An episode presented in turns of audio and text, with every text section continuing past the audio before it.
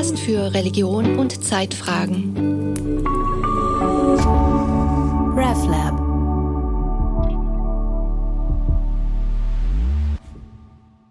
Der Hass sei ursprünglicher als die Liebe, sagt Peter Wiedmer im folgenden Gespräch, und der Mensch sei im Kern ein Mängelwesen.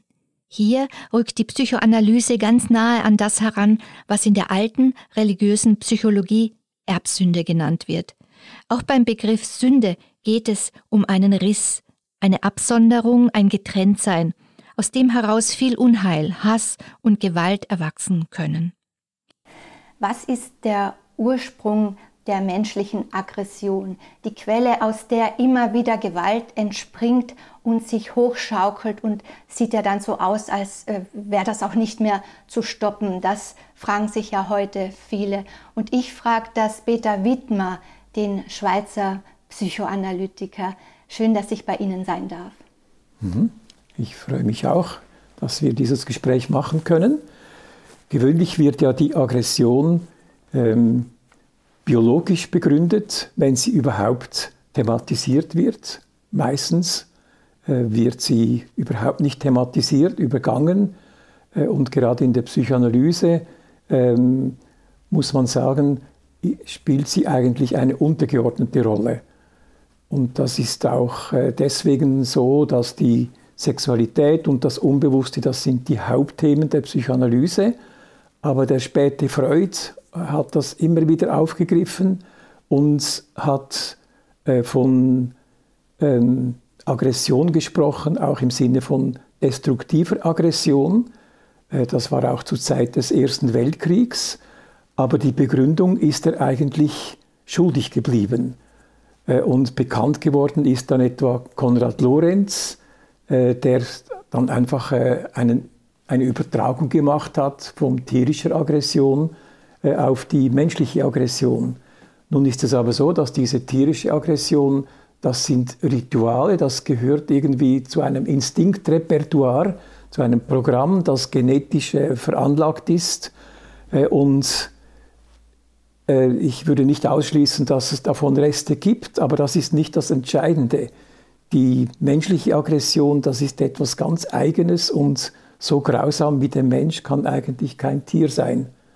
Jetzt sind wir schon, mitten hinein gewusst. gesprungen, ganz schnell. Und, aber ich wollte Sie noch ein bisschen unseren Hörer Ihnen vorstellen. Peter Wittmer ist bekannt als nicht nur intimer Kenner des Werks von Sigmund Freud, sondern auch von Jacques Lacan. Ein wichtiges Buch von Ihnen ist Subversion des Begehrens gewesen, 1990. Und damals, da war ich Studentin und da habe ich Peter Wiedmer kennengelernt. Und jetzt bin ich sehr, sehr glücklich, dass ich bei Ihnen hier sein darf. Ich habe mir die ganze Zeit schon vorgestellt, welches Umfeld wird er haben. Also ich habe mir gedacht, vielleicht ein Chalet oder so wie Sigmund Freud, so mit so Orientteppichen und archäologischen Figürchen. Und tatsächlich ist, ist es so, dass er im Kanton Aarau lebt, in einem modernen Wohnblock ganz oben mit weithin Ausblick und Bücherwänden und einem schwarzen Flügel. Was spielen Sie denn da gerade, wenn, wenn Sie Klavier spielen? Also ich spiele schon seit langem Klavier, aber immer wieder mit Unterbrüchen. Und äh, oft hat sich äh, etwas nicht vertragen. Wenn ich zu viel geschrieben habe, dann habe ich einfach keine Konzentration für die Musik gefunden. Aber es ist immer wieder so in Wellenbewegungen.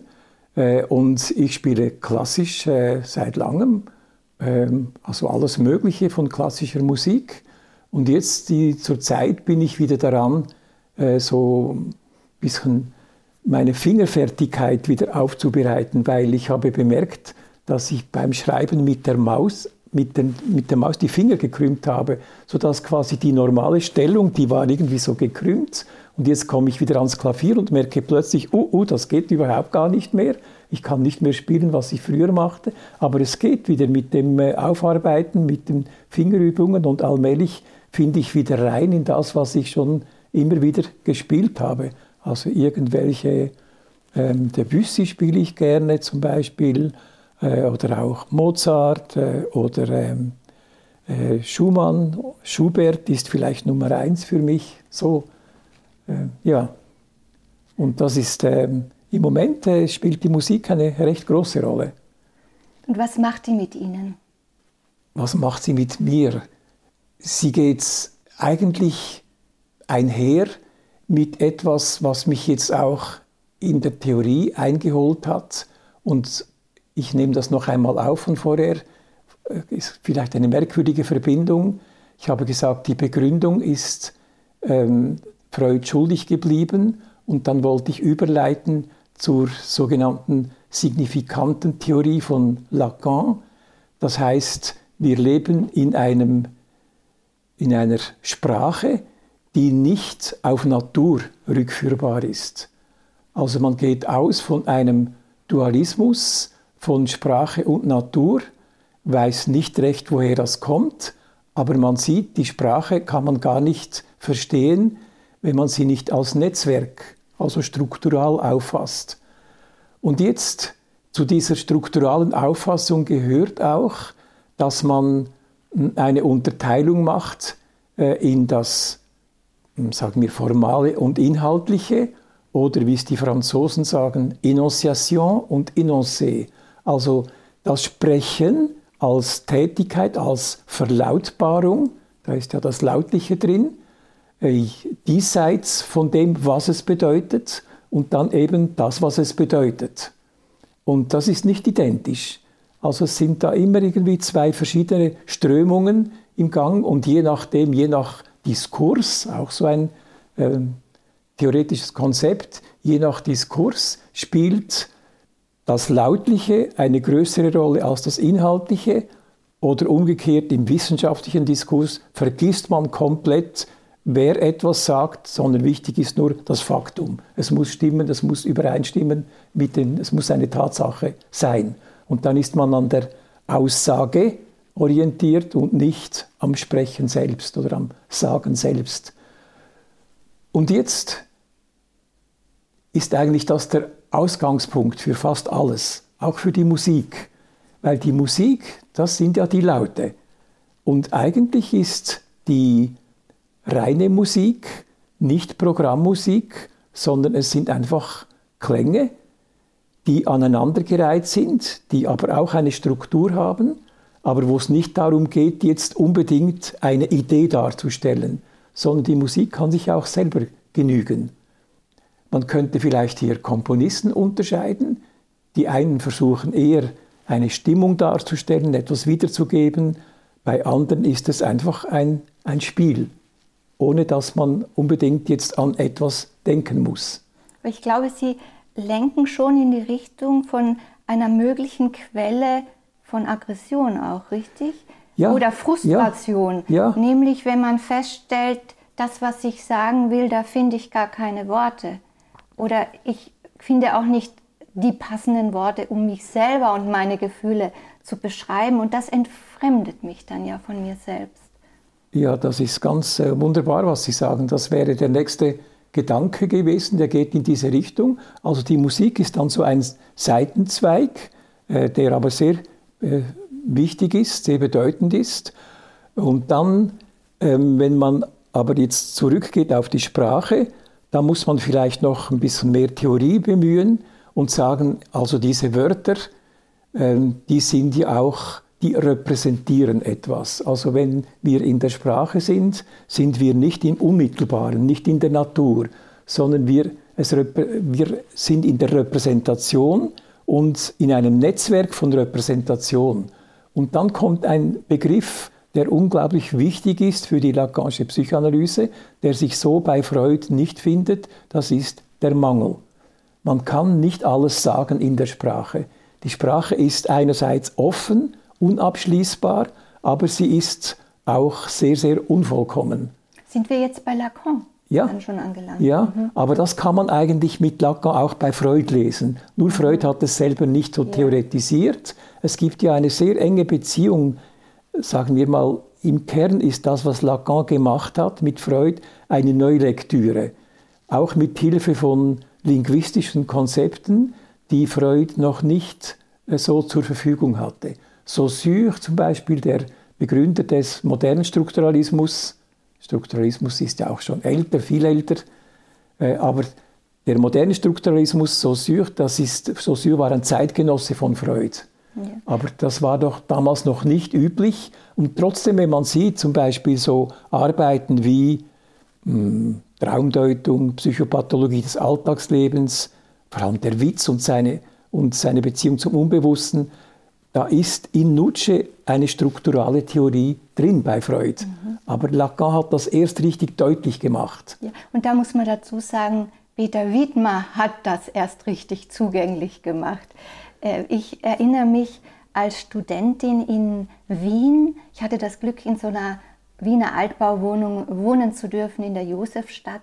Und da lag dann ihr Buch ähm, Subversion des Begehrens mit dem sehr vielversprechenden Untertitel Jacques Lacan und die zweite Revolution mhm. der Psychoanalyse. Das hatte eine Psychologiestudentin dort irgendwie ähm, gehabt und merkwürdigerweise haben sich alle Männer in die verliebt. Ich weiß nicht, was da los war, aber jedenfalls haben wir dann alle dieses Buch studiert. Und es ist ja so, ähm, dass, dass es ihnen wirklich gelingt, diesen, diesen äh, einerseits Freud, aber den, dann den Lacan, der ja wirklich ein sehr schwieriger, tiefer Denker ist, der also die Psychoanalyse äh, stark als, auch als eine Denkrichtung weiterführt, dass sie den einen wirklich näher bringen können. Das Buch ist ja nicht mal so dick und da ist ihnen wirklich was ganz Wunderbares äh, gelungen und ich glaube, sehr, sehr vielen konnten sie da den Weg so, oder so Türen auch öffnen. Sie waren dann in Sternstunden Philosophie auch mal so als der Lacan-Versteher eingeladen. Mhm. Und bei Versteher muss man immer gleich so ein bisschen aufmerken, weil ähm, Lacan hat immer wieder gewarnt vor dem Verstehen.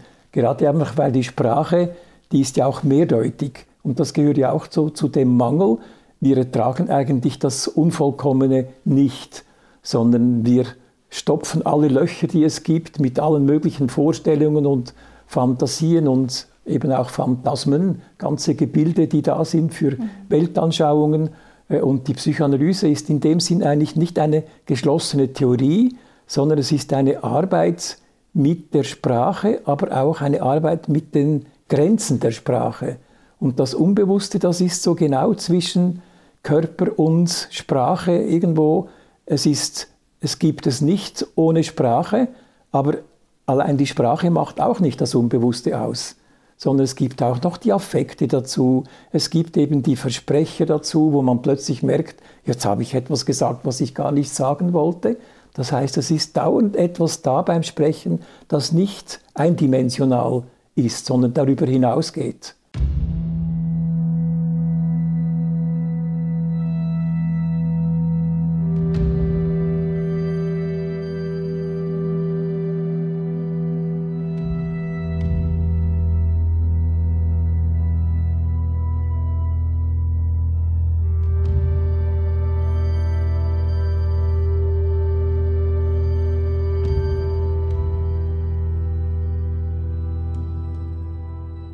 Es gibt ja dann diese Register bei Jacques Lacan, das Symbolische, also das Sprachliche, mhm. die Zeichenebene, dann mhm. das Imaginäre und das Reale. Ja.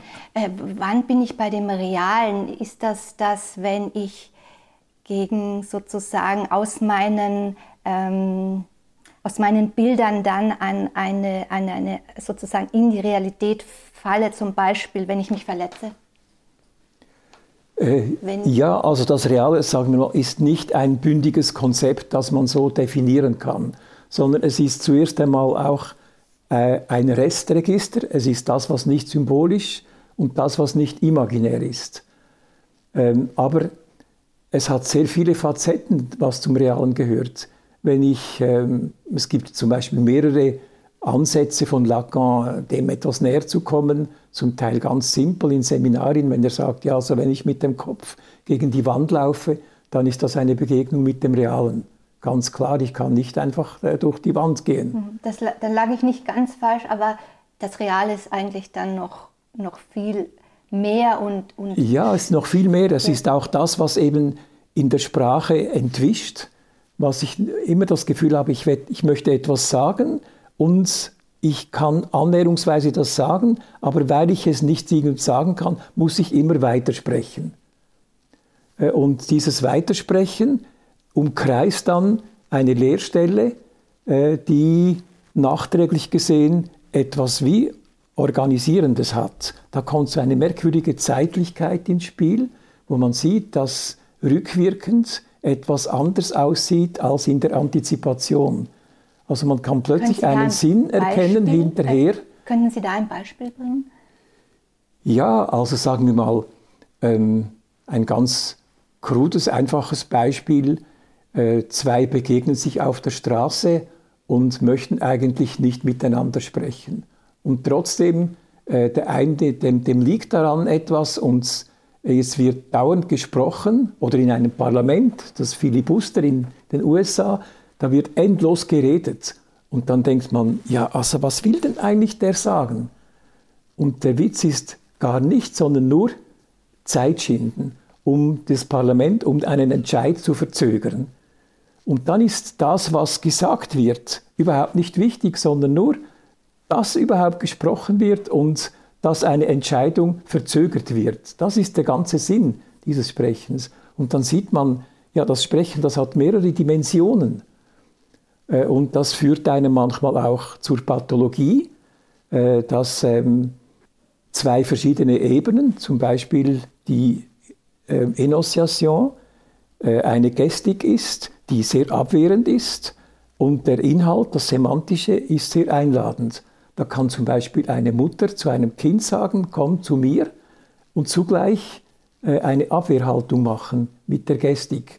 Die Gestik ist aber nicht einfach das Präverbale, sondern es ist wie eine andere Ebene, die nicht lautlich ist, aber doch nur verstanden werden kann, wenn man ein sprachliches Wesen ist, ein Parlêtre. Und von da weg sieht man, ähm, dass das Unbewusste dauernd auch äh, begleitet. Und wenn es ähm, einigermaßen harmonisch ist, dann fällt es gar nicht auf, dann ist man denkt man, ja, das hat seinen Sinn und das ist alles bündig und plötzlich gibt es eben Störungen und da bricht etwas durch, was etwas ganz anderes ist. Ja, also das Reale wäre aber das, was dann überhaupt gar nicht erscheinen kann, weil ja diese Wörter, meine Psyche ist ja nicht aus, nur aus Wörtern gebaut, sondern es ist etwas da, was auch irgendwie affektiv ist oder stimmungsmäßig ist, wo ich eigentlich nicht herankomme. Also ich bin mir selbst Sie haben von Quelle vorhin gesprochen. Diese Quelle, die kann ich nicht objektivieren. Und das ist vielleicht sogar einer der äh, Sinn, äh, ein Sinn der Analyse, dass man die Erfahrung macht, die Sprache, mein Psychisches lässt sich nicht in den Rucksack einpacken. Ich kann mich selber nicht kennenlernen im Sinne von, ah, jetzt weiß ich, wer ich bin, sondern das wäre ja wie ein Zugriff auf diese Quelle. Diese Quelle, die geht allem voraus. Und natürlich kann ich versuchen, mit Gewalt die zu verstopfen. Äh, und die Theorie kann auch eine Gewalt sein. Aber der Sinn davon ist, eine Öffnung herzustellen. Und diese Öffnung führt aber notwendigerweise ins Unvollkommene, aber auch ins Offene, ins Geschichtliche, dass ich nicht um meine Zukunft schon im Voraus wissen kann, ich kann sie selbstverständlich mit Plänen zustopfen, aber ich kann auch ähm, mich so einstellen, dass ich sage, jetzt lasse ich das mal kommen. Und bei vielen Arbeiten kennt man ja das auch. Man denkt vielleicht, ja, ich weiß schon, was ich schreibe oder jetzt, was ich sage. Aber eigentlich, wenn man genauer hinschaut, merkt man, da passiert wie ein, dem sage ich fast ein Wunder. Das Sprechen ist eigentlich ein Wunder. Also es gibt so eine schöne Arbeit von Kleist, der hat das alles schon gewusst über die allmähliche Verfertigung des Redens äh, beim der Gedanken beim Sprechen, über die allmähliche Verfertigung der Gedanken beim Sprechen oder beim Reden, egal. Und da ähm, bringt er Beispiele, auch aus der Geschichte, Französische Revolution, da steht einer auf, aber er weiß im Moment, wo er aufsteht, noch nicht, was er sagt. Oder jemand ist an einem Problem und kommt nicht weiter und jetzt kommt eine andere Person in den Raum und plötzlich kommt ein Einfall. Das heißt, es gibt eine Übertragung. Das Psychische ist nicht beschränkt auf den eigenen Kopf oder auf den eigenen Körper, sondern umfasst zugleich das Gegenüber. Und in diesem Gegenüber wird etwas abgelesen, was quasi außen ist und nur scheinbar fremd. Im, Grund, Im Grunde genommen ist es das eigene, was im anderen gelesen wird. Das ist der Witz der Übertragung. Der Projektion. Der, ja. Und was also, bedeutet das jetzt für unser Nachdenken über die Quelle von Aggression und Destruktion? Heißt das, wir kommen da ohnehin nicht hin? Ja, wir kommen, es geht darum, eine Grenze erfahrbar zu machen und mit der, das braucht ja auch Zeit, weil die ganze Sozialisation oder man könnte vielleicht auch noch die pränatale Zeit dazu bringen, ist ja etwas, ähm, was immer so mit Vollkommenheit zu tun hat. Freud macht mal so einen Ausdruck, His Majesty is a Baby, äh, die kleinen Kinder, die so vollkommen sind. Und Seine Eltern, Majestät, das Baby. Ja, genau. Mhm. Äh, die, die Eltern, die idealisieren die Kinder. Äh, und natürlich ist vorher noch der pränatale Zustand, der vielleicht im Moment nicht immer nur so schön erlebt wird, aber hinten, hinterher gesehen, wie als Ort von Paradies erscheint, eines Paradieses erscheint, also irgendwie etwas mit Vollkommenheit. Und jetzt kommt diese äh, Sprachgeschichte, dieses Aufbrechen, weil die Sprache ist ihrem Wesen nach etwas, was trennt. Das, glaube ich, muss man ganz äh, klar begreifen. Die Sprache ist. Sie verbindet. Sie verbindet, sie aber sie trennt auch. auch. Mhm. Sie verbindet, es gibt zwei Bewegungen. Freud hat von Verdichtung und Verschiebung gesprochen. Und Lacan braucht linguistische Termini, äh, Metonymie und Metapher. Das, Metonym, das Metonymische, sagt er, also man geht, kommt von einem zum anderen, das ist das Primäre der Sprache weil es eben ein Netzwerk ist und man, wenn man etwas erklären will, muss man dauernd zu anderen Versatzstücken greifen und kommt dann kein Ende. Ganzes Lexikon kann man durchrassen. Man hat immer noch nicht genau das, was man haben möchte.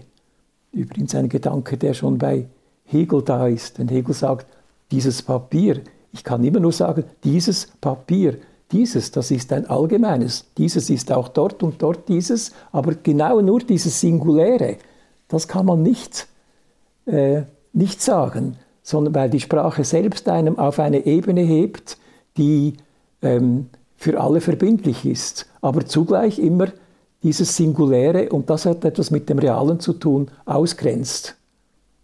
Nur ist dieses Beispiel relativ harmlos, weil es äh, eine logische Figur ist es geht aber nicht nur um logische Figuren, sondern es geht darum, dass die Sprache immer etwas repräsentiert und zugleich damit etwas ausgrenzt, äh, was dann mit dem Imaginären irgendwo versucht wird, wieder reinzuholen. Also man kann da eine ganze Kunsttheorie aufbauen und sagen, die Kunst, die versucht, äh, die Lücken der Sprache irgendwie äh, zu schließen und im Imaginären wiederzugeben. Natürlich, es ist ein, eine Möglichkeit. Und die Aggression, die ist eigentlich immer das Gegenstück zu dem, dass man etwas nicht erträgt, was eben ein Mangel ist. Wenn es zu viel an Mangel ist, wenn nicht nur die Versagungen kommen durch die Sprache, sondern auch durch die, was Freud Nebenmenschen sagt, dass man enttäuscht wird, dass man gekränkt wird und so, äh, dann summieren sich diese Mangelerfahrungen und dann kommt etwas ganz anderes auf, dann kommt der Hass auf. Und der Hass hat etwas, äh, eine miserable Presse, natürlich mit Recht, weil er vieles zerstört, aber man muss sehen, er hat auch seine Notwendigkeit. Äh, Freud hat das ganz klar gesehen, er hat dabei von Analität gesprochen und er hat diese Analität nicht wirklich ausgeleuchtet vielleicht nicht einmal Lacan. Man dann kann man sagen, Lacan, der Denker des Mangels, Sie haben bei ihm dann nochmal jetzt einen Mangel ähm, feststellen können, nämlich äh, was, die, was das Durchleuchten und das Analysieren eben der Quelle der Aggression ja. und Destruktion anlangt. Es gibt doch diese sogenannte Trotzphase. Die auch so schwierig ist für Eltern zu ertragen, wenn die Kinder einfach nicht das essen wollen und nicht äh, aufs Klo gehen wollen oder aufs Töpfchen und nicht spazieren gehen wollen und, und, und, und äh, sich auf den Boden werfen und schreien. Und, äh, also das macht jedes Kind irgendwie mehr oder weniger durch. Und der Sinn des Ganzen ist, das ist eine komplette Umkehrung der subjektiven Welt, von der Welt gestillt, ernährt zu werden, also die orale Zeit, äh, zur Zeit nachher, das ist eine, ein Versuch, sich auf der Ebene der signifikanten, der symbolischen Ordnung äh, zu positionieren. Äh, und das Nein ist eigentlich das, ein Nein zur Natur. Ich bin kein Naturwesen, ich bin anders. Was ich bin, weiß ich nicht, aber ich bin einfach nicht das, was die anderen von mir erwarten. Und ich kann diese, dieses subjektive Existenzgefühl nur haben, wenn ich mich abgrenze. Und deswegen ist das Abgrenzen einfach das A und O. Und das ganze Reinlichkeitsprozedere, das ganze Reinlichkeitsritual ist eigentlich nur ein Ausdruck dafür, für die Trennung des Kindes vom Körper der Mutter. Das ist enorm wichtig und das ist die Grundlage der Kultur. Deswegen glaube ich, wenn dieser Hass nicht einigermaßen äh, gut über die Bühne geht, ich, wie kann man da die richtigen Worte finden, äh, dann kann das enormen Schaden nehmen. Also wenn man nur liebe Kinder haben will, dann wird die Aggression ganz bestimmt nicht kleiner, die lässt sich nicht so zähmen. Mhm. Dann wird sie vielleicht zerstörerisch gegen den eigenen Körper oder gegen andere oder irgendwie. Aber ähm, man kann aber auch nicht einfach alles sein lassen oder tolerieren. Das geht auch nicht. Es ist eine Konfliktzeit, äh, die man irgendwie durchstehen muss und die auch nicht immer dauert. Und sie dauert vielleicht je weniger lang, desto mehr äh, ein Verständnis da ist für die Eltern. Und sie, die Eltern müssen sich dann auch abgrenzen gegenüber den Kindern. Aber es führt dazu, dass die Kinder ein Gefühl für sich selbst bekommen und für eigene Wünsche auch, auch wenn die am Anfang nur äh, negativ sind, also das Nein beinhalten, die Ablehnung beinhalten, ist es doch ein Zeichen dafür von, ich bin nicht identisch mit dir. Ich habe, einen, ich habe eigene Wünsche äh, und ich kann mich in dem Sinn unterscheiden. Das ist quasi die Grundlage. Und alles, was mit Liebe kommt, das kommt nachher.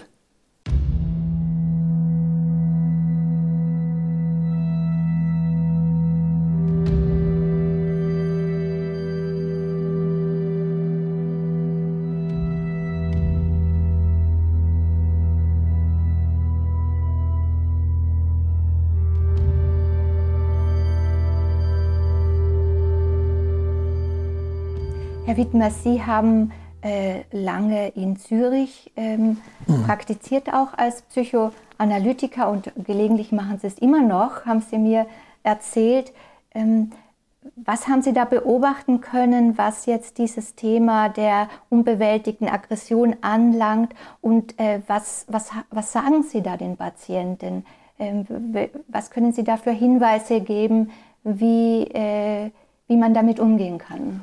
Also es gibt immer wieder die Erfahrung, dass man die Patienten, die Analysanten enttäuscht. Also da spricht Freud von Versagung.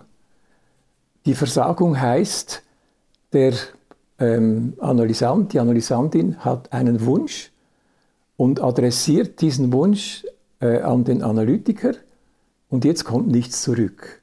Entweder ein Schweigen oder ein Hm oder irgendwas oder, ähm, oder einfach nur die Bestätigung eines Wunsches, aber nicht das, was der Patient erwartet. In dem Moment kommt etwas ins Spiel, wird etwas reaktiviert, was mit der Geschichte des Patienten zu tun hat. Nämlich eine Aggression kommt auf. Etwas wird nicht, geht nicht so, wie der kleine Tyrann oder die kleine Tyrannin gedacht hat, dass es so ist. Heute ist das Problem sehr, sehr virulent, weil heute leben wir irgendwie, glaube ich, in einer Zeit, in der man denkt, alle Wünsche sind virtuell erfüllbar. Und ich denke, da spielt irgendwie noch der Kapitalismus eine Rolle, dass man wirklich denkt, ja, also wenn man nur genügend äh, Effort macht oder genügend Mittel einsetzt, dann bleibt eigentlich kein Wunsch offen. Und das ist eine riesige Illusion. Weil wenn kein Wunsch offen bleibt, dann wird etwas Grundlegendes verstopft. Hier kommt an dieser Stelle die Theorie des Begehrens. Mein Buch, was Sie erwähnt haben, ist ja Subversion des Begehrens. Das Begehren hat eigentlich kein Objekt, gerade deshalb, weil die Sprache eine Ebene ist der Kultur, der Repräsentation und es kein Objekt gibt, was hundertprozentig dazu passt. Aber selbstverständlich braucht es Objekte, eine ganze Vielzahl dazu, äh, damit das Begehren aufrechterhalten kann. Aber es bleibt immer etwas offen, es bleibt ungestillt. Ist das das berühmte Objet Petit A? Das ist das Objet Petit A, ja. ja Erklären Sie ja. das unseren äh, Podcast-HörerInnen bitte. Das Objekt. Weil alle betrifft es. Auch die, die gerne von, nicht eine Gucci-Tasche haben, sondern zehn. Und, äh, ja. Oder eine Milliarde als Vermögen und äh, es ist immer noch zu wenig, weil bis zur Unendlichkeit. Oder, oder auch auf eine Nation äh, bezogen, so und so viel Land und dann muss es noch mehr sein, dann muss ja. man noch ins Nachbarland ausgreifen. Ja, ja, ja. Eben, das ist das grenzenlos, als ob wir das Unendliche einholen könnten. Aber die Sprache ist so etwas Wunderbares, dass sie einerseits uns verbindet, uns die Möglichkeit gibt, äh, zu kommunizieren, aber andererseits uns auch Grenzen aufzeigt. Und eigentlich geht es darum, diese Grenzen erfahrbar und akzeptabel zu machen. Das ist im Grunde genommen ist das, ist das die Idee. Und also würden Sie sagen, die Frustrationstoleranz ist irgendwie gesunken? Ja, die, ist, die sinkt natürlich in dem Maße, wie ich glaube, dass mir alle Wünsche äh, erfüllbar sind, kann ich, brauche ich auch keine Frustrationstoleranz zu haben. Heißt da das, wir sind also, heute aggressiver? Oder die ja. Aggression nimmt zu, würden Sie das so sagen? Also ich würde jedenfalls sagen, in der Politik lässt sich so etwas beobachten. Äh, und es ist ja auch so, dass in der Politik gelogen hat man schon immer, klar. Und es gibt keine, das ist korrelativ Wahrheit und Lüge. Aber so viel wie heute in der Politik gelogen wird, glaube ich, gab es früher das nicht. Und was ist das Lügen anders als ein Versuch, das Unerträgliche der Wahrheit äh, zu überspielen äh, und doch etwas möglich zu machen? Es gibt eben auch das Unmögliche. Es gibt das, was ich nicht erreichen kann, weil ich unfähig bin weil ich nicht genügend denken kann oder nicht genügend Kräfte habe, aber es gibt auch das, was unmöglich ist. Und eine Auseinandersetzung mit dem Unmöglichen ist dringend nötig. Und ähm, wir sind noch an etwas beim Begehren, möchte ich noch einmal zurückkommen. Was dieses Begehren ist, das ist so quasi wie auf mehreren Stockwerken situiert. Das Grundlegende ist eigentlich der Mangel das Objekt klein a, das heißt, das ist die Ursache des Begehrens. Aber weil ich diese Ursache des Begehrens, die Quelle, nicht stopfen kann und auch nicht stopfen soll, nicht verstopfen soll, halte ich dieses Begehren aufrecht mittels Objekten, die mir zugänglich sind. Dazu gehören von Nahrung über Beziehungen alles Mögliche, Interessen, äh, und das ist das, wo sich das kulturelle Leben abspielt alles in einer Unvollkommenheit. Und diese Unvollkommenheit, die, die gilt es zu loben. Das Und die ist, würden Sie sagen, im Zentrum dann des ja. Menschen. Verfolgen Sie da eine Anthropologie, wo im Zentrum des Menschen wie ein Nichts gedacht wird oder wie ein Mangel? Oder, oder wie darf ich mir das vorstellen? Etwas, was nicht schließbar ist, was, ich, ähm, was mein Begehren der Wunsch ist das, was mein Begehren aufrechterhält. Das ist das Offene des Wunsches, dass ich etwas nicht äh, schließen kann. Weil wenn ich schließen könnte, äh, dann wäre auch zugleich der Wunsch gestorben. Mhm. Und ein Leben ohne Wunsch, das ist eigentlich äh, etwas Grässliches. Also wenn man versucht, zum Beispiel den Kindern alle Wünsche zu erfüllen, dann macht man etwas, also ich hätte beinahe gesagt, Kriminelles. Sagen wir mal, wenn jetzt die Kinder äh, zur, äh, zu den Eltern ins Bett wollen und auch dort immer übernachten und so fort, dann gibt das, ähm, dann verschließt man damit die Möglichkeit, durch diese Versagung äh, dem Kind eine Offenheit zu geben, dass es sein eigenes Leben leben kann. Es wird dann einerseits werden die Eltern zu Objekten der Kinder und andererseits werden die Kinder zu Objekten der Eltern. Und das gibt so eine Klebemasse äh, von unselbstständigen ähm, Leuten, die nicht ohne einander sein können, die nie allein sein können äh, und die auch keine, Sie haben mal Frustrationstoleranz gesagt, auch keinen Aufschub erleiden können. Mal an etwas arbeiten, das auch seine Zeit braucht, bis eine relative Erfüllung kommt, bis man sagt, so, jetzt habe ich wieder eine Etappe gemacht. Das braucht ja auch ähm, die Fähigkeit, etwas zu erdulden, etwas äh, aufzuschieben, an etwas zu arbeiten und immer wieder neu anzusetzen. Wie ist es Ihnen in Ihrem eigenen Leben da gegangen, solche Verklebungen zu lösen? Ich konnte eigentlich das, das war eigentlich vielleicht nicht ein Hauptproblem von mir. Ich sehe das eher bei anderen, wo ich erschrecke, dass zum Beispiel die Kinderstube ein riesiger Spielwarenladen ist äh, und ich bin in einfachen Verhältnissen aufgewachsen und das war wohl ein Vorteil. Ich denke vor, allem aber auch an diesen Kontrast, wenn diese Ideologie im Elternhaus vorherrscht, dass den Kindern es darf an nichts fehlen. Man führt sie in die Schule, äh, man äh, hat immer die neuesten Spielsachen, Mode sowieso und, und, und. Und das ist ja auch auf eine Art furchtbar für ein Kind. Oder dann sagt man, was hättest du denn lieber für einen Joghurt? Schau, es hat das und das und das und das und das. Du kannst wählen. Das ist grässlich. Statt dass man sagt, jetzt habe ich das gekocht und jetzt gibt es das und so und dann ist es sicher nicht vollkommen, aber es ist etwas da. Und das ist äh, mit, für das Kind gemacht. Aber wenn man sofort denkt, ich muss His Majesty's Baby, alles für das Kind tun und es an nichts fehlen lassen, das ist grauenhaft. Und es geht so in diese Richtung, finde ich. Und man denkt dann, ja, mit Liebe könne man die Aggression und den Hass vertreiben. Das Gegenteil ist wahr. Das müssen Sie jetzt noch ein bisschen erklären. Was uns die Ordnung vorgibt, das sind die Regeln der Sprache.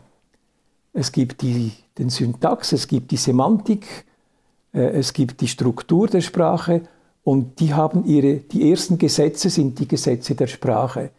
Die Mutter stellt sich, wenn sie mit dem Kind spricht und nicht immer am Handy ist, wenn sie mit dem Kind spaziert, ähm, ist sie quasi, Lacan sagt, ein, agent, äh, ein Agent, eine Agentin der Sprache. Das heißt, sie vermittelt ihm, dass es tendenziell befähigt wird, sich von der Mutter zu lösen. Das muss jede Mutter leisten.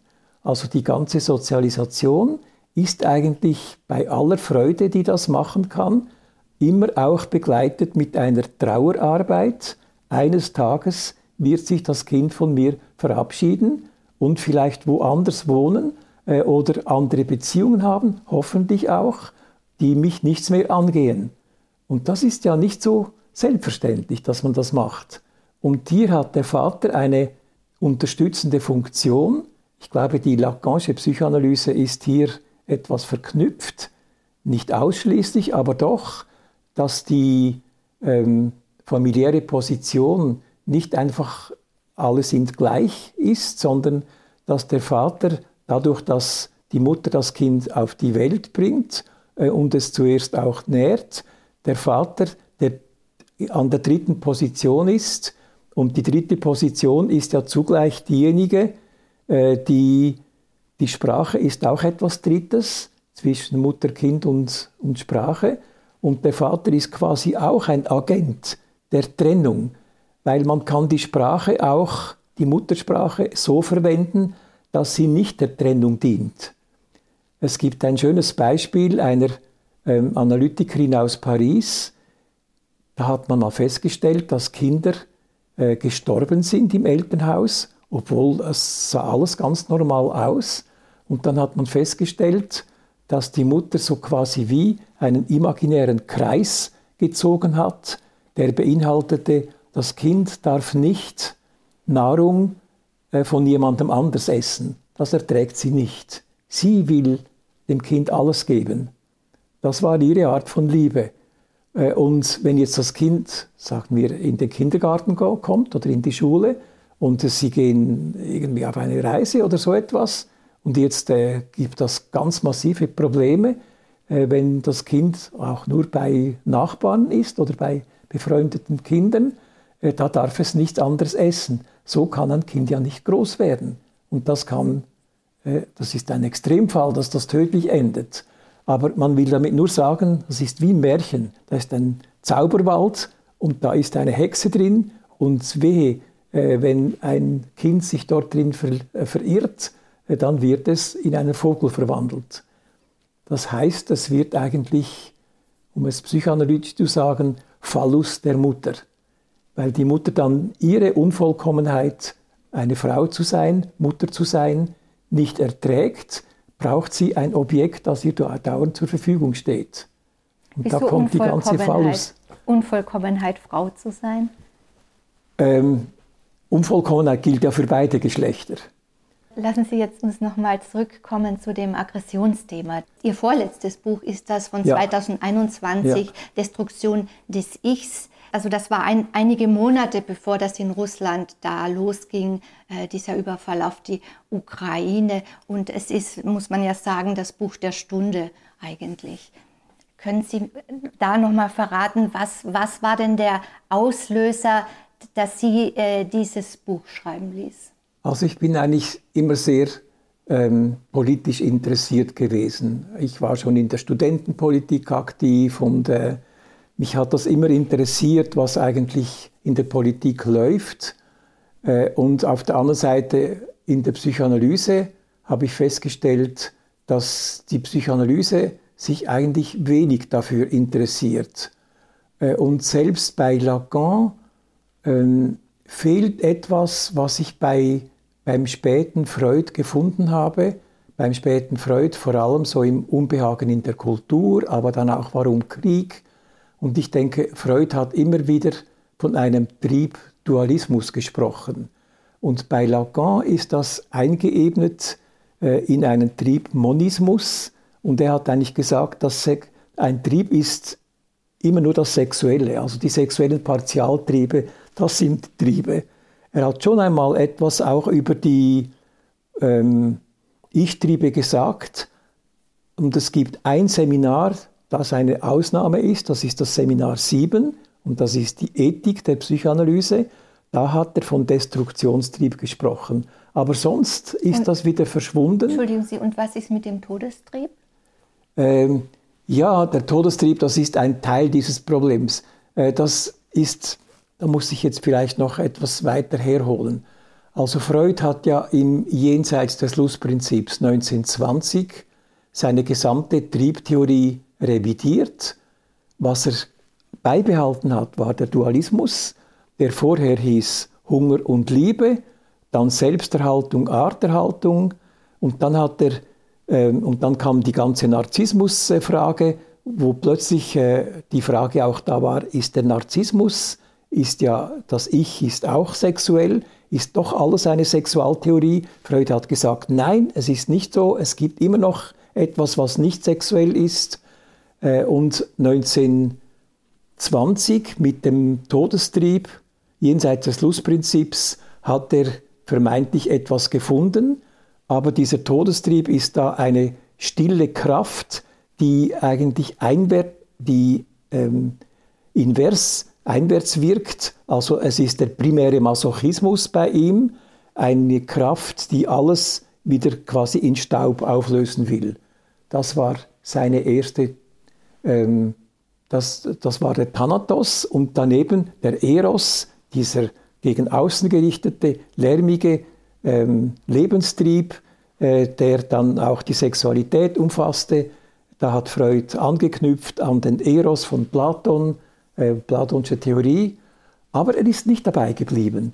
Und das hat man eigentlich fast völlig ignoriert. Also ich staune heute immer noch, äh, es gibt so viele Passagen, wo Freud ganz klar ist und vielleicht am klarsten im Unbehagen der Kultur, wo er sich mit der Nächstenliebe auseinandersetzt und sagt, ja, warum soll ich glauben, dass der Nächste einfach so äh, meine Liebe verdient?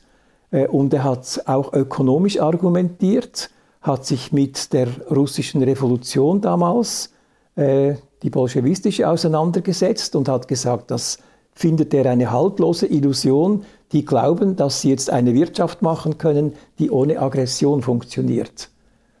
Äh, und hat dann dafür plädiert, dass man eben den Aggressionstrieb ähm, nicht übersehen darf. Und da hat er nicht diese stille Kraft gegen innen gemeint, sondern ganz klar das Intersubjektive.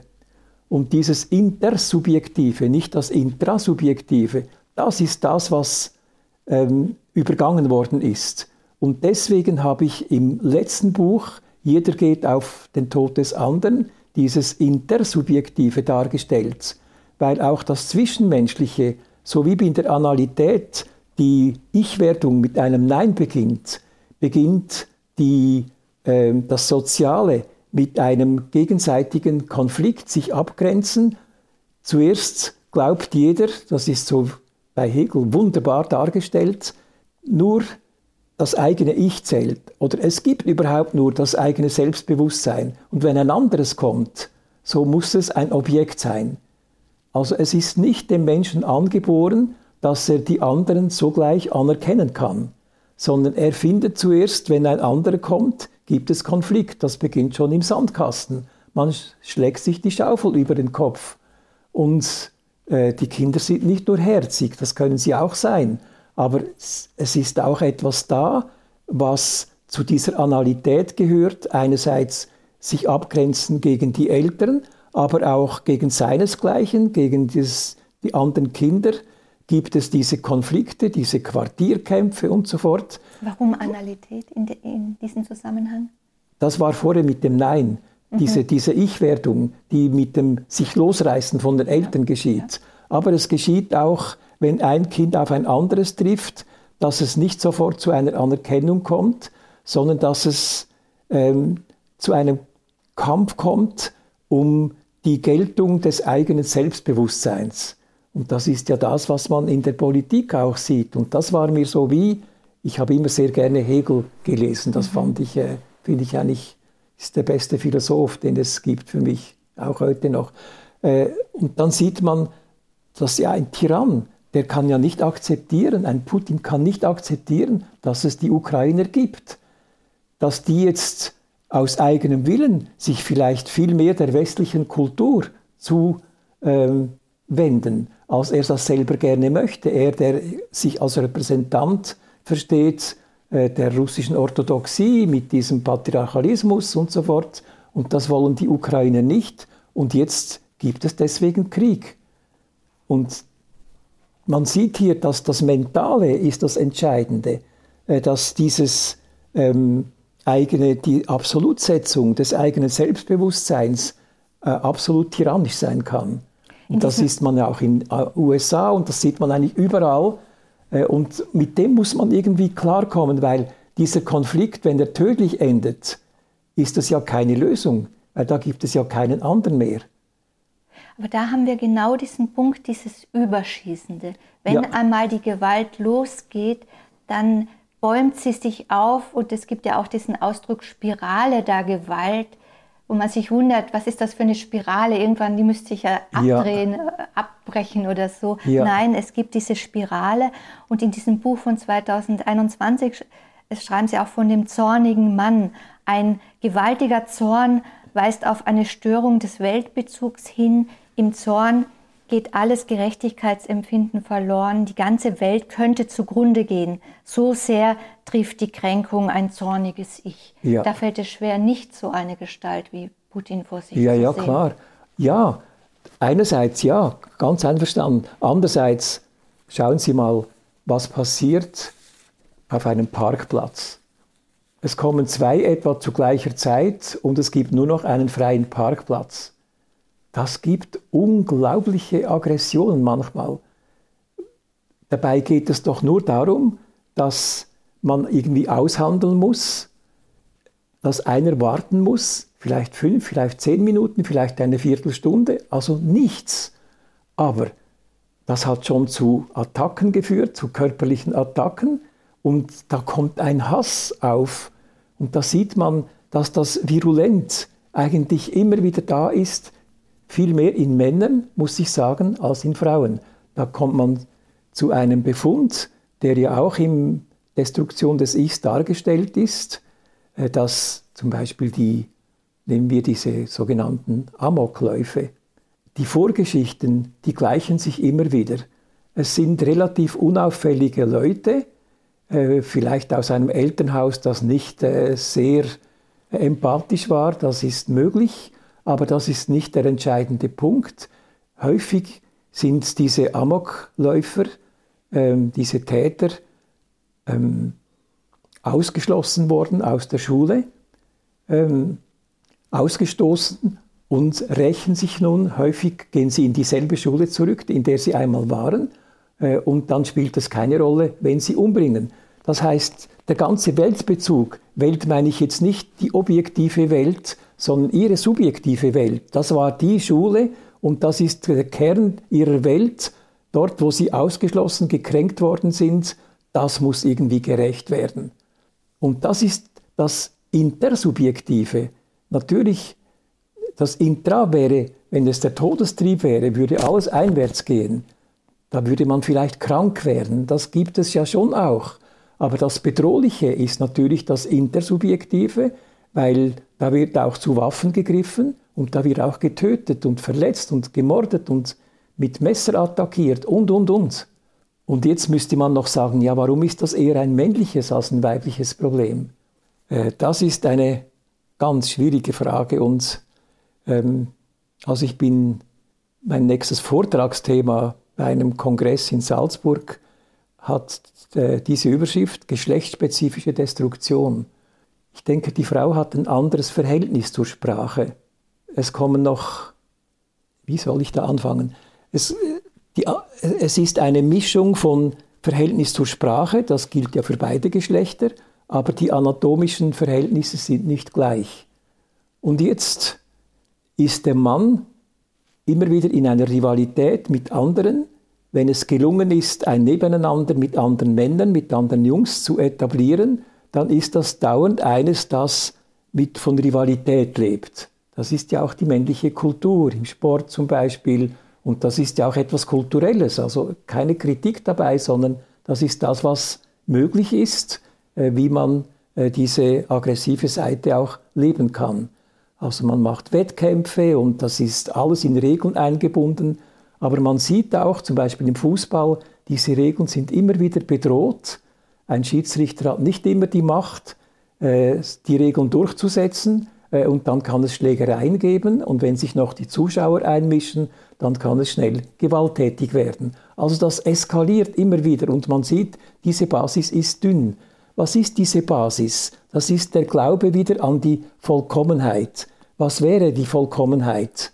Das Geschlecht ist ein Ausdruck von Unvollkommenheit, von Mangel. Aber das ist das Allerschwierigste zu akzeptieren, weil im Unbewussten ist immer etwas da von einer großartigen Männlichkeit. Und die, diese Männlichkeit misst sich eben in der Rivalität mit anderen und solange das alles äh, in Regeln abläuft, ist das alles okay. Aber es hindert nicht daran, dass es immer wieder Figuren gibt, die finden, sie seien noch ein bisschen fallischer als die anderen, ein bisschen vollkommener äh, und versuchen entsprechend äh, eine Führungsposition äh, einzunehmen. und wenn dann eine Kränkung eintritt, dann stürzt quasi ein ganzes Gebäude ein. Das ist das, was ich das Ich-Gehäuse genannt habe im, in diesem Buch, Destruktion des Ichs. Das Ich-Gehäuse ist ein Versuch, diese eigene Unvollkommenheit mit narzisstischen Figuren irgendwie äh, zu überspielen, erträglich zu machen äh, und damit quasi seine Haut auf den Markt zu tragen mit dieser äh, einigermaßen akzeptablen Vorstellung, wer man selber ist. Aus Ihrer Praxis her, mhm. würden Sie da sagen, ja, das hat sich bestätigt, dass bei Männern und Frauen Aggression vorhanden ist, aber Frauen das mehr vielleicht nach innen kehren oder, oder ist, ja, ist das äh, so? es gibt bei Männern schon das auch, dieses Duckmäusertum und das Zwangsneurotische, dass alles so lieb und nett ist und äh, überfreundlich, das gibt es schon auch. Aber vielleicht, äh, ja, natürlich gibt es Literatur in der Psychoanalyse, äh, wo von weiblichen Masochismus die Rede ist. Das ist auch was Gefährliches, weil das ja auch sehr gesellschaftsspezifisch sein kann. Ich wollte noch etwas anderes sagen bei diesem anatomischen Unterschied. Also dieser ähm, Glaube an den Phallus, an dieses Machtinstrument, das ist ja immer auch bedroht. Das heißt, es gibt etwas, was Freud ganz klar gesehen hat, was er gesagt hat, das ist unüberwindbar, das ist die Kastrationsangst. Und die Kastrationsangst, die gilt eigentlich nicht nur dem Verlust des Organs, des männlichen, sondern der Größenordnung. Und eine Kränkung, das ist so etwas, eine, äh, eine Kastration, äh, aber im symbolischen Sinne. Aber die kann unglaublich viel bewirken. Und was ich vor allem zeigen wollte, ist, dass dann die ganze Intelligenz, die ganze Begabung in den Dienst gestellt wird von zerstörerischen Absichten. Nehmen wir eine Figur wie Breivik, der irgendwo viele Entbehrungen erlitten hatte und nachher ähm, jahrelang daran bastelt, äh, an, an, das, was er nachher getan hat auf dieser Insel Utøya, wo er viele Jugendliche, die er benieden hat, weil die aus gutem Haus kamen und seiner Meinung nach bessere Bedingungen hatten, die hat er einfach erschossen. Und da ist etwas, was bei der Frau anders ist, weil sie diese Kastrationsangst nicht hat und in dem Sinn freier ist. Also Lacan hat sehr auf die Weiblichkeit in dem Sinn gesetzt. Auf der einen Seite ist diese Freiheit auch eine Verunsicherung. In hysterischen Figuren sucht man dann irgendwo einen Meister, der alles weiß und einen führt. Aber auf einer anderen Ebene ist es eine größere Distanzfähigkeit, eine größere Gelassenheit, vielleicht auch die Bereitschaft, Konflikte mehr auf sich zu nehmen, um zu schlichten. Das kann auch sein, dass die friedfertige Frau dann auch eine Rolle spielt. Aber das ist ja auch eine kulturelle Figur mit ihrer Fragwürdigkeit, mit ihren Qualitäten. Aber jedenfalls gibt, muss noch etwas, eine Figur einbauen. Diese ganzen anatomischen Unterschiede, die geben dem Manne auch ein Gefühl für sein Sein. Das Sein ist hier wichtig. Er ist männlich. Ohne dieses Organ ist er nicht männlich. Bei der Frau fehlt dieses Merkmal in der, jedenfalls laut Lacanischer Theorie, aber sie hält ihr Existieren, Existieren ist ja auch ein Hinausstehen im sprachlichen Sein, hält sie aufrecht mit dem Sprechen selbst. Und deswegen hat das Sprechen, das mir so wichtig ist, eine Affinität zum Weiblichen. Die Frauen können viel besser sprechen als die Männer.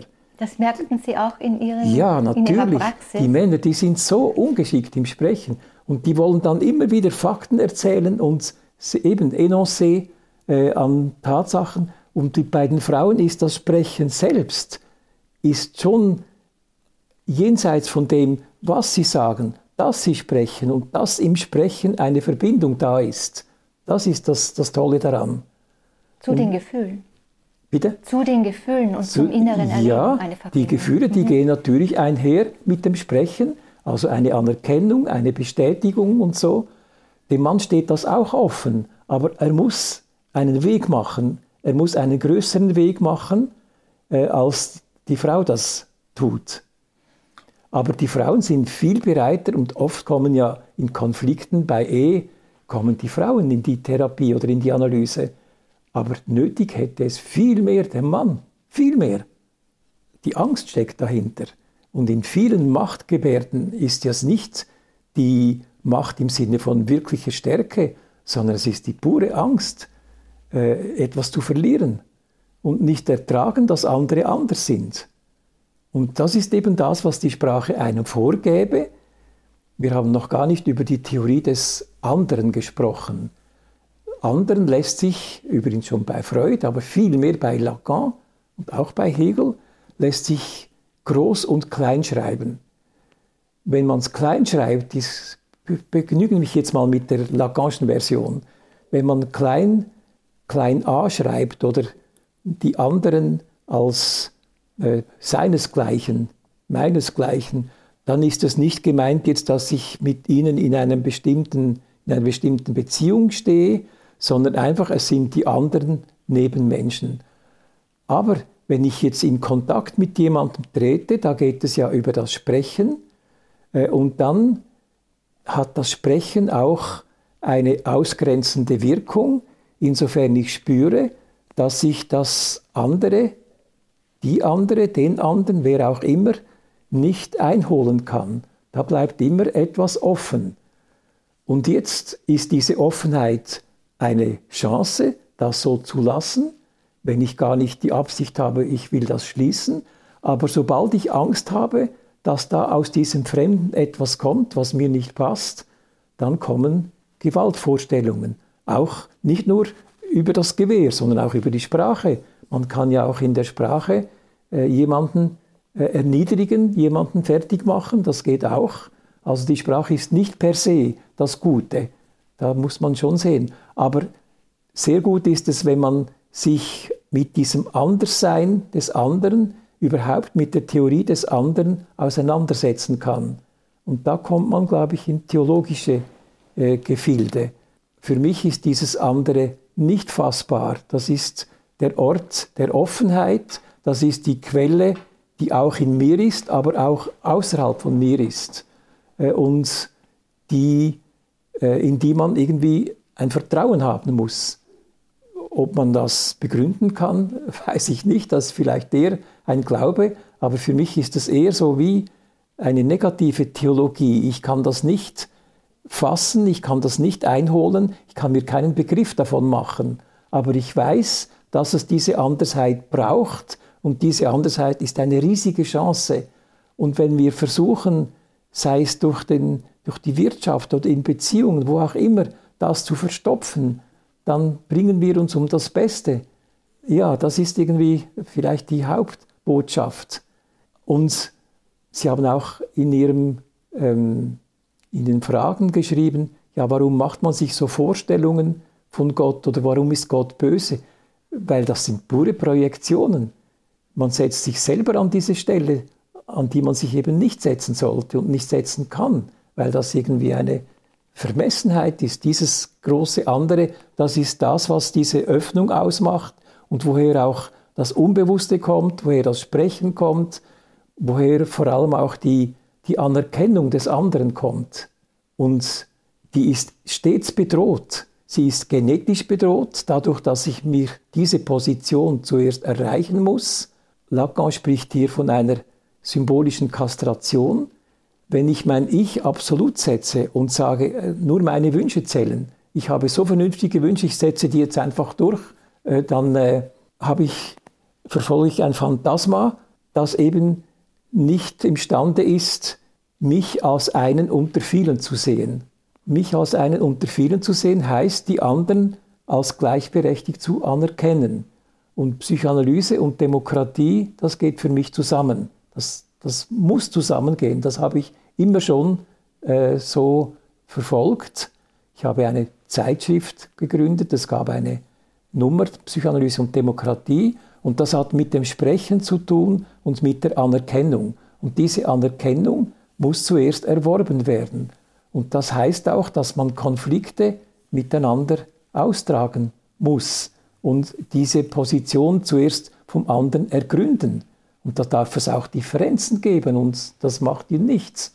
Es muss nicht alles gleich sein, gleich, überhaupt nicht gleichgeschaltet sein, sondern wichtig ist, dass diese subjektiven Positionen sich artikulieren können. Und eigentlich ist das der, der Sinn der Analyse, sich auf den Weg bringen, sich auf den Weg machen, eine offene Zukunft haben.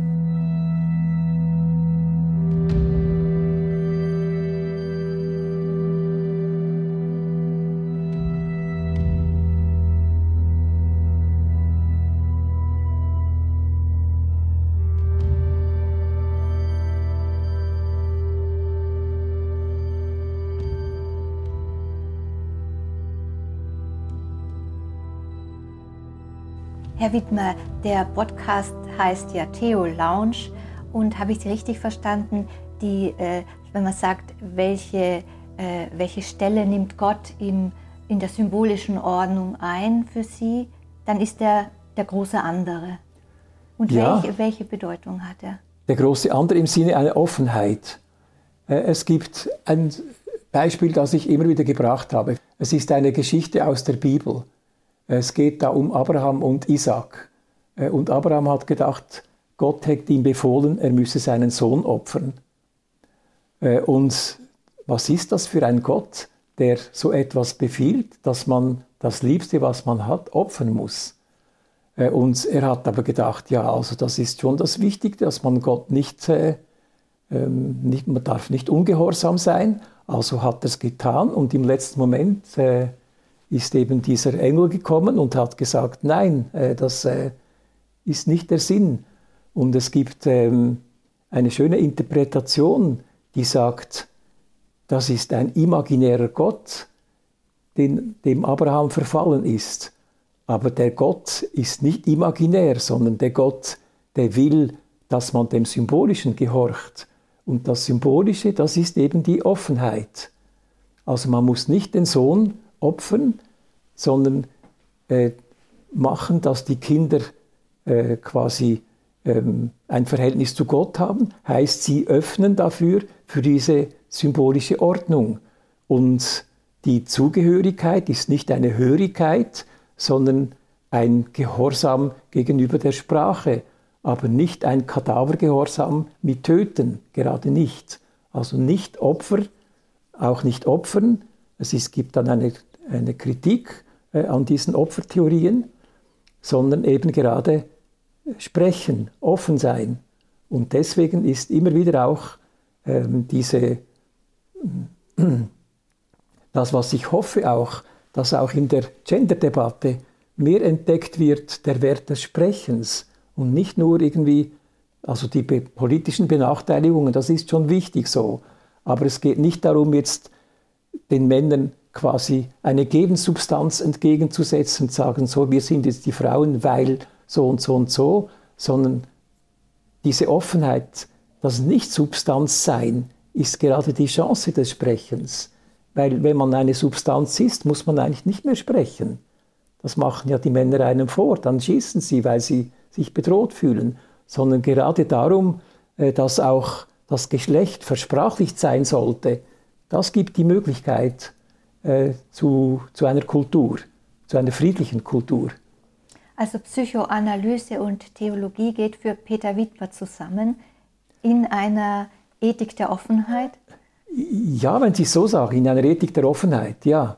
Wir haben heute in dem Gespräch die Ursprünge und Quelle der Aggression und der Gewalt umkreist. Welchen Rat können Sie unseren Zuhörerinnen mitgeben? Im Umgang mit, mit diesem Problem der Gewalt. Man kann nicht für den Hass sein, das ist klar. Aber man muss auch nicht so kurzschlüssig gegen den Hass sein. Also selbst eine Angela Merkel, die ich eigentlich sehr geschätzt habe, hat gesagt, wir müssen den Hass überwinden. Und ich glaube, wenn man solchen Dingen nachhängt, dann geht man nicht nur in die Irre, sondern es wird direkt gefährlich. Besser ist es, dem Hass den Platz zu geben und versuchen, ähm, ja, ihn ein Stück weit zu akzeptieren, da wo er sein muss. Er muss sein in der Kinderstube, er muss sein bei Konflikten, er muss mehr oder weniger sein, wenn man einen ernsthaften Konflikt hat und dann geht es vielleicht nicht ohne, aber wenn man ihn dann sublimieren kann, ist es natürlich wunderbar, wenn man sagen kann, ich könnte dich umbringen vor Wut. Und, aber man sagt es nur und dann ist das ja eigentlich auch etwas Freundschaftliches. Und das ist auch in der Analyse so. Eine Aggression, die gegen den Analytiker gerichtet ist, die ist oft ein Indikator für einen Fortschritt. Dass der Patient an einen Ort kommt, wo er vorher nicht war. Und weil ihm etwas, ähm, er wollte etwas nicht preisgeben wo er eigentlich wusste, das stimmt doch nicht. Und wenn man es dann preisgibt, gibt das mit, geht das einher mit einer gewissen Wut. Jetzt habe ich das so lange gehütet und jetzt muss ich das preisgeben. Aber dann sieht man, es geht weiter und es geht besser weiter nachher. Man sagt auch, Angst ist kein guter Ratgeber. Stimmt das? Das ist zu pauschal gesagt. Natürlich, wenn die Angst, wenn man nicht über die Angst hinauskommt, also ohne Angst äh, ist das Leben ja auch gefährlich. Also dann kann man vom 10 Meter äh, Brett herunterspringen, ohne dass man geübt ist und sagt, ich habe keine Angst. Und das würde ich niemandem empfehlen. Also ich würde meinen, es geht darum, zur Angst ein Verhältnis zu finden und dass man sie auch als Warnung ansehen kann. Pass auf, da ist was Gefährliches und, äh, und wenn du das nicht hättest, die Angst, dann streckt man die Finger auf die Kochplatte oder so, eine Dummheit oder also. Haben Sie Angst, wenn Sie die aktuelle Weltlage anschauen? Ja, es ist schwierig. Äh, es gibt natürlich auch den Ausdruck Befürchtung. Es sind eher Befürchtungen, die ich habe, das schon, ja. Aber dass, es, dass ich das als Angst spüre, eigentlich nicht so. Angst ist, es ist komisch, es sind manchmal kleinere Dinge, die mir Angst machen in mir selbst, wenn ich etwas äh, nicht, ja, auch etwas nicht preisgeben will oder was ich eigentlich sollte oder äh, dann spüre ich mehr die Angst als vielleicht als körperliche Angst, Herzklopfen oder, oder ich muss äh, hundertmal äh, aufs Klo oder irgend so etwas, das kenne ich schon. Das, aber die Weltlage ist noch schwierig, das zu objektivieren. Ich würde eher sagen, von Befürchtung würde ich sprechen. Und da gibt es schon viele Befürchtungen. Also wir sind, es gibt immer auch gute Anzeichen. Also ich bin da nicht äh, ein Fatalist. Äh, und es hat es schon immer gegeben. Ich glaube einfach, dass die, die Dimensionen sind größer geworden. Früher war ein Konflikt noch überschaubar und heute hat das dermaßen viele, ähm, ist weltumfassend. China, Russland, USA und uns sind so, dass man sich auch hilflos fühlt. Die Hilflosigkeit, von der haben wir gar nicht gesprochen. Das ist auch so ein interessantes Konzept von Freud. Es gibt einerseits die Hilflosigkeit im Sinne von man ist angewiesen äh, auf, ja, auf andere Menschen, die einem helfen oder mit einem sprechen oder sich mit einem austauschen. Und auf der anderen Seite ist das hilflos, kann man sich auch hilflos machen in einem übermäßigen Sinn und sagen, ich kann gar nichts und ich bin zu nichts fähig. Und das ist auch eine komische Figur. Aber es ist auch eine gewisse Notwendigkeit an eigene Möglichkeiten zu glauben und nicht immer auf die Hilflosigkeit zu setzen und sagen, ja, wir sind ja so ohnmächtig und hinter dem kann man sich verstecken und braucht sich nicht zu engagieren. Wir müssen uns engagieren, denke ich. Es geht nicht anders und sollen auch. Und es ist ja auch interessant. Ich glaube, das ist ein schönes Schlusswort und wir haben aber auch gemerkt, dass es da noch eine Reihe von Themen gibt okay. äh, für weitere Podcasts. Vielen Dank fürs Zuhören und vielen Dank an Sie, Herr Wiedmer, für das schöne Gespräch und die Zeit, die Sie uns geschenkt haben. Gerne. Danke Ihnen. RefLab